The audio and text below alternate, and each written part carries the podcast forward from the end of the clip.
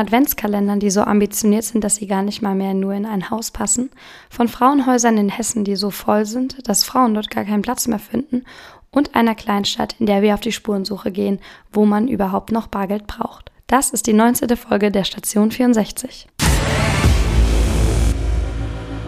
Die Temperaturen sind inzwischen wieder unten. Die ersten Weihnachtsmärkte, unter anderem der große Weihnachtsmarkt in der Innenstadt von Darmstadt, haben auch schon eröffnet. Und ich weiß nicht, wie es euch geht, aber ich bin jetzt schon so langsam ein bisschen in Weihnachtsstimmung. Ich kann mir zwar aktuell noch gar nicht vorstellen, dass es irgendwann mal wieder schneien sollte, aber natürlich wollen schon die Weihnachtsgeschenke gekauft werden und auch irgendwo sieht man immer ein kleines Lichtlein leuchten, Straßen werden besser beleuchtet, Weihnachtsbäume aufgestellt. Irgendwie wird alles so ein bisschen kuscheliger. Und das Schönste an der Vorweihnachtszeit, seit letztem Samstag darf man ja schon die Adventstürchen öffnen. Adventskalender gibt es ja inzwischen in allen möglichen Farben, Formen, mit allen möglichen Inhalten von nicht jugendfreien bis zum klassischen Schoko-Adventskalender. Etwaige große Marken, aber auch Online-Dienste haben ja inzwischen so ihre Angebote. Das haben sich auch die Gemeinden in Südhessen nicht nehmen lassen, da zum Teil schon zum zehnten Mal eine eigene Version der 24 Türen zu etablieren und vor allem in den Nachbarschaften anzubieten. Ein kleines Highlight in Südhessen, um genau zu sein, im Landkreis Darmstadt-Dieburg sind nämlich die lebendigen Adventskalender. Lebendige Adventskalender, das sind geschmückte Fenster, Türen, aber auch einfach Höfe, die für Besucher aus der Nachbarschaft, aber natürlich auch von weiter weg geöffnet werden sollen. Diese lebendigen Adventskalender gehen eigentlich auch schon auf eine Zeit zurück, in der sich die Kirche eben überlegt hatte, wie sie das Warten bis zur Geburt, zum Geburtstag Jesu erträglicher machen kann. Jetzt hat das Ganze aber erst einmal in den Kommunen seinen Platz gefunden, um eben ein bisschen aus dem Stress und aus diesem Rhythmus der Weihnachtszeit rauszukommen, die ja doch die dann doch oft sehr konsumgerichtet ist, die sehr oft mit langen To-Do-Listen auch verbunden ist. Es sind dann Vorsitzende wie Heinz Jakobs, der Vorsitzende des Vereins Soziales für Asbach, die sich überlegen, wie man diese Nähe in der Nachbarschaft auch in der Weihnachtszeit oder vielleicht vor allem in der Weihnachtszeit wieder umsetzen kann. Deswegen haben sie sich überlegt, dass sie im Modautal zum zehnten Mal schon als Familien ihre Fenster jeden Tag, also ein anderes Fenster, schmücken wollen. Das heißt, es gibt 24 Fenster insgesamt in der Nachbarschaft, die jeden Abend jeweils geöffnet werden. Also auch nicht alle zusammen, sondern immer nur eines, eben wie ein ganz normaler Adventskalender. Und das Besondere daran ist, dass zur Enthüllung am Abend immer so eine kleine Gemeinschaft von Nachbarn dann zusammenkommt, die das Ganze sich dann natürlich auch anguckt und dann vielleicht auch mal ein gemeinsames Plätzchen, einen gemeinsamen Glühwein oder Kinderpunsch genießt, einfach um wieder ein bisschen ja, Nähe zu schaffen, ein kleines Ritual quasi einzuführen. Natürlich steht und fällt so ein Angebot mit den Familien, mit den Nachbarn, die eben mit dabei sind, die ihre Kinder dort mit hinbringen oder eben einfach sich einmal am Tag überhaupt zeitlich und organisatorisch auch zusammenfinden können, um dort dann von Fenster zu Fenster zu wandern, beziehungsweise an jedem Abend an einem anderen Fenster auch zu stehen und mitzumachen. Es klappt auch im Rheinheimer Stadtteil Überau. Auch dort gibt es eine wie bei Echo Online auch nachzulesen ist, eine Premium-Version des lebendigen Adventskalenders, denn dort gibt es tatsächlich auch immer noch ein kleines Programm. Das heißt, es wird mit einem Lied, einem Gedicht, einem kleinen Vortrag, eben auch mit Getränken und Essen dann auch eröffnet. Das heißt, das ist wirklich so ein Gemeinschaftsprojekt, das über 24 Tage hinweg die Menschen in Rheinheim dann zusammenbringt. Zumindest die Leute in der Nachbarschaft und alle, die daran dann eben vielleicht auch Interesse haben wie schon gesagt, es steht und fällt mit den Menschen. Und genau deswegen ist es halt auch wichtig, dass man diese 24 Familien hat, denn wenn das nicht der Fall ist, dann passiert so etwas wie im Ortsberger Ortsteil Oberkling, denn dort haben die Organisatoren zwar keine 24 Familien gefunden, aber sie wollten ihren lebendigen Adventskalender trotzdem nicht sterben lassen. Deswegen haben sie einfach beschlossen, jeden Freitag im Advent um 18 Uhr einen der teilnehmenden Höfe zu öffnen, wo eigentlich genau das gleiche passiert wie eben auch in den anderen südhessischen Stadtteilen. Da gibt es dann gemeinsam einen heißen Apfelwein oder Apfelsaft zu trinken. Man kann zusammensitzen im Kerzenschein ja, man hat einfach so einen kleinen Ruhepol innerhalb der super stressigen Weihnachtszeit, dass sich das Ganze dann auch wirklich auf lokaler Ebene, also auf Stadtebene umsetzen lässt. Das beweist auch die Stadt Rheinheim. Dort hat nämlich die Standortförderung ein Angebot auf die Beine gestellt, bei dem jeden Tag in den örtlichen Gewerben, in den örtlichen Institutionen eine kleine Aktion stattfindet. Das heißt, seit 2014 möchte der Verein wirklich jeden Abend ein kleines Angebot für die Anwohner zur Verfügung stellen, damit die eben aus ihrem Weihnachtstrubel rauskommen.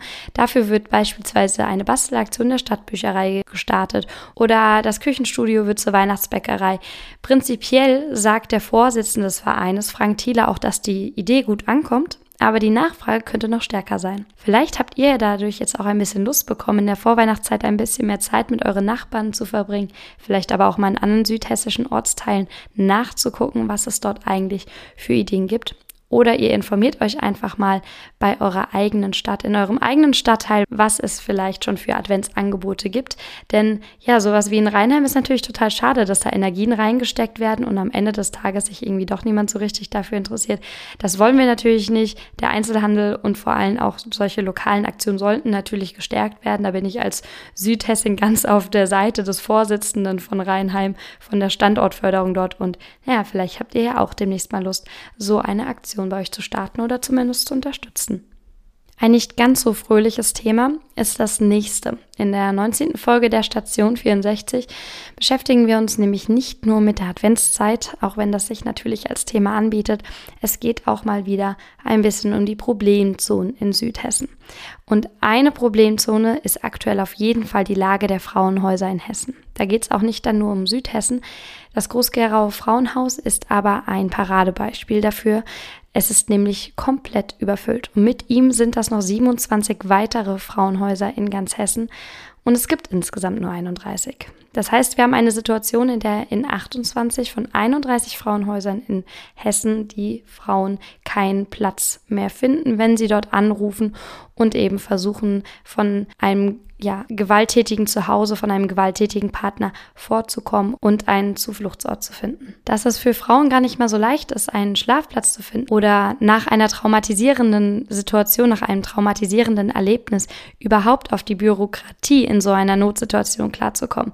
Dagegen möchte die Internetseite des Vereins Frauen helfen Frauen angehen. Betroffene sollen dort weitervermittelt werden und vor allem direkt wissen, ob in dem nächsten Frauenhaus in ihrer Umgebung ein Platz ist, damit sie eben nicht direkt telefonieren müssen und sich vielleicht auch wieder mit Menschen auseinandersetzen müssen, obwohl sie emotional dazu noch gar nicht bereit sind, können sie sich über diese Webseite seit Juli darüber informieren, ob sie eben dort einen Platz bekommen können und den dann gegebenenfalls auch direkt online quasi beantragen. Das ersetzt natürlich nicht die Notnummer, unter der sich die Frauen noch zu jedem Zeitpunkt bei den Frauenhäusern melden können, eine Notfall-Hotline, aber es soll eben einfach helfen, die ganze Situation zumindest formell im Griff zu haben. Die Geschäftsführerin des Vereins Frauen helfen Frauen Gisela Steinhauser erklärt die Situation damit, dass es inzwischen sehr, sehr schwierig ist, einfach einen bezahlbaren Wohnraum nach so einer Situation zu finden, da die Frauen mit nahezu keinerlei Hab und Gut eben in die Frauenhäuser kommen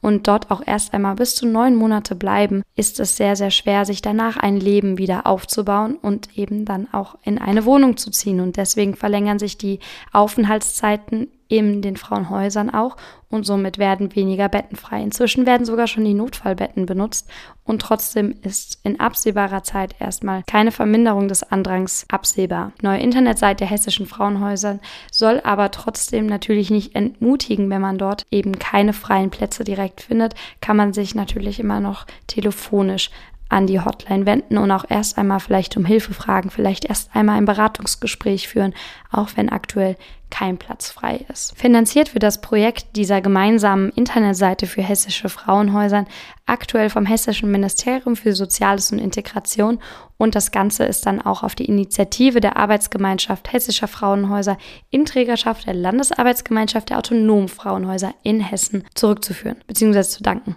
Klingt kompliziert?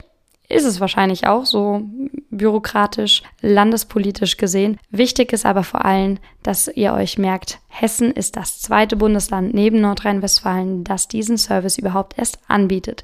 Das möchte die Geschäftsführerin Steinhauser auch noch einmal betont wissen, ob und wie sich die Lage der Frauenhäuser in Groß-Gerau, aber generell auch in Südhessen und Hessen ändert. Das lässt sich aktuell nicht sagen. Die Geschäftsführerin Gisela Steinhauser betont aber auf jeden Fall, dass es ihr jedes Mal wirklich wehtut, Menschen wegzuschicken, Frauen wegzuschicken, die offensichtlich sich dazu durchgerungen haben, sich Hilfe zu suchen, zu sagen, dass sie eben von einem gewalttätigen Partner bedroht sind oder sogar schon misshandelt sind. Es ist auf jeden Fall eine schwierige Situation. Ich stelle mir das auch gerade in der Vorweihnachtszeit ganz, ganz schrecklich vor, da zu jemandem Nein sagen zu müssen. Insgesamt sind 2017 bundesweit 140.000 angezeigte Fälle von Gewalt in einer Partnerschaft aufgenommen worden. Und da reden wir nur über die angezeigten Fälle. Noch nicht über die Schwarzziffer, wo sich die Frauen noch nicht trauen, über eine Notrufnummer oder gar direkt bei der Polizei Hilfe zu suchen. Für all die jetzt ohnehin schon bei dem Thema mit dabei sind, der Verein Frauen helfen Frauen e.V. hat auch eine Notrufnummer, das ist die 06152 800 und dreimal die Null oder im Internet unter www.frauenhäuser-hessen.de kann man sich darüber informieren, wo es freie Plätze gibt, kann aber auch einfach erstmal erste Informationen und Beratungen einholen. Wir hoffen auf jeden Fall, dass sich die Situation ändert für die Frauenhäuser, denn jeder, der Hilfe braucht, sollte natürlich auch Hilfe bekommen. Und jeder, der bargeldlos bezahlen möchte, der sollte das auch können. Oder wie seht ihr das? Es ist zunehmend flächendeckend, dass wir nicht mal mehr unsere Münzen, unsere Scheine rausholen müssen, sondern einfach nur noch unsere kleinen Plastikkarten zücken. Dass wir einfach nur noch unsere Karte rausholen, um vielleicht sogar kontaktlos, also für alles unter 25 Euro, unsere Einkäufe zu bezahlen. Das Ganze hat für uns natürlich enorme zeitliche Vorteile. Für viele Geschäfte bedeutet das auch einfach eine Entlastung für viele beispielsweise Kassierer, Kassiererinnen, die nicht mehr am Ende des Tages gucken müssen, ob ihre Kasse genau stimmt, eben weil einfach eine große Summe der Einkäufe, der Umsätze heutzutage per Karte getätigt werden und dort einfach weniger Probleme auftreten können. Damit ist Deutschland gar nicht mal so weit vorne, wie man vielleicht erst einmal denken würde. In Ländern wie beispielsweise Australien, Amerika ist das kontaktlose Zahlen oder generell das EC-Kartenzahlen, das mit Kreditkartenzahlen einfach schon sehr, sehr viel gängiger als bei uns. Und deswegen hat Echo einmal den Test gemacht.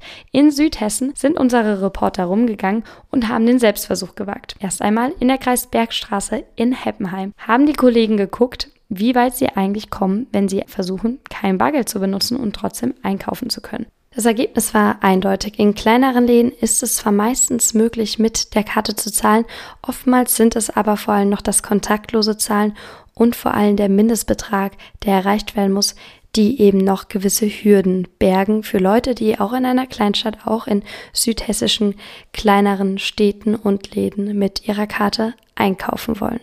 Das Ganze hat sich vor allem bemerkbar gemacht, als es um Bäckereien ging, bei denen ja doch sehr oft mit sehr kleinen Beträgen gearbeitet werden muss, wo es manchmal auch wirklich nur um zwei, drei Euro und ein paar krumme Cents geht. Gerade dort hatten dann die Reporter doch Probleme. Was bemerkenswert ist, dass eine Metzgerei in der Innenstadt, die Metzgerei Horst Römer, bereits seit zehn Jahren auf Kartenzahlung setzt. Zwar auch mit einem Mindestbetrag, aber immerhin, der ist ja in der Metzgerei auch relativ schnell erreicht. Und auch in der Buchhandlung Mai gibt es bei den EC-Karten zwar einen Mindestbetrag, allerdings ist der bei 30 Euro in der Buchhandlung ebenfalls sehr schnell erreicht. Gerade jetzt in der Vorweihnachtszeit berichten auch die einzelnen Verkäufer davon, dass es eben vermehrt ist, dass die Menschen noch mehr mit Karte zahlen möchten, gerade auch bei größeren Beträgen. Und prinzipiell ist eigentlich das Fazit der Kollegen ganz gut ausgegangen. Wer noch ein bisschen mehr darüber lesen möchte, der kann einmal bei Echo Online nachgucken. In dem Artikel, wie weit kommt man ohne Bargeld in Heppenheim von Robin Rieke, kann man das Ganze nochmal nachlesen, wie denn die Erfahrung in einer Kleinstadt in Südhessen ist. Ja, und das war's dann auch schon wieder. Das war die 19. Folge der Station 64.